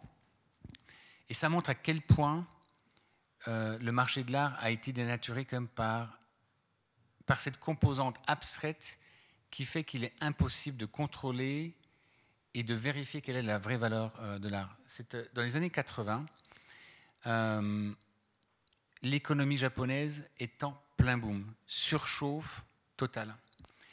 À tel point que l'immobilier est dans une telle surchauffe que le, le, gouvernement va plafonner la vente et le prix de l'immobilier au Japon. Et vous avez eu vent, certainement dans les années 80, de grands patrons d'industrie qui ont été arrêtés euh, euh, sur les questions donc, de, malversation sur le prix de certains tableaux. Euh, et en fait, ce que certains grands patrons ont réalisé pour acheter des, terrains à Tokyo ou des, des, immeubles chers, alors que tout était capé, tout était limité en termes de prix, c'est qu'ils achetaient un Monet ou un Renoir, admettons, 60 euh, millions euh, de, francs suisses, à l'époque, il y a eu des prix qui étaient comme, euh, par rapport à l'époque, vertigineux. J'achète un, bien 60 millions, je vous le vends, donc je vends à celui à qui j'aimerais donner de l'argent, mais je n'ai pas le droit de lui donner plus d'argent parce que le gouvernement m'empêche de mettre le prix que cette personne veut en réalité. Donc je vais acheter un, un tableau 60 millions, je vais vous le vendre 80 millions. Donc la personne à qui je dois donner de l'argent, mais ça ne doit pas être vu, donc je lui vends 80 millions. Puis après, je lui rachète un peu plus tard, je lui rachète 100 millions ou 110 millions. Un exemple. Je lui ai donné 30 millions officiellement euh, euh, pour euh, obtenir l'acquisition d'un bien immobilier que j'ai acheté au prix du marché, mais je ne pouvais pas l'acheter plus parce que l'autre en voulait plus. Mais j'ai donné artificiellement, quoi, artificiellement en réalité, mais par un jeu artificiel, en jouant sur les transactions d'art, j'ai donné 30 millions euh, euh, à, la personne. Et c'est ce qui s'est passé au Japon dans les années 80 et ce qui a créé tout d'un coup cette bulle de l'impressionnisme au Japon qui s'est dégonflée d'un coup avec l'arrestation de, plus grands, de, beaucoup de, grands patrons. Et on retrouve un petit peu euh, cette histoire dans mon livre, parce que je trouvais que c'était une façon aussi d'illustrer une forme de dérive, et ça me permettait de parler du monde des, des Yakuza et, et de faire une petite escapade euh, au Japon, c'est toujours agréable. Voilà, je vous propose qu'on s'arrête là. Marc-Michel est là encore quelques minutes pour peut-être dédicacer un livre, discuter encore un petit peu. En tout cas, merci beaucoup à vous de votre participation. On vous donne rendez-vous évidemment demain, vendredi, pour voir encore plus d'œuvres, les 428 qui sont au catalogue. Et puis samedi, et puis bien sûr, on vous donne rendez-vous pour euh, vivre quelque chose, alors pas tout à fait comme ce qu'on a vu, mais euh, de vivre une expérience. Et j'espère cet euh, élan d'enthousiasme, je suis sûre que Céliachi saura le créer. en tout cas, vraiment, soyez les bienvenus et profitez de, cet événement. Merci beaucoup, Marc.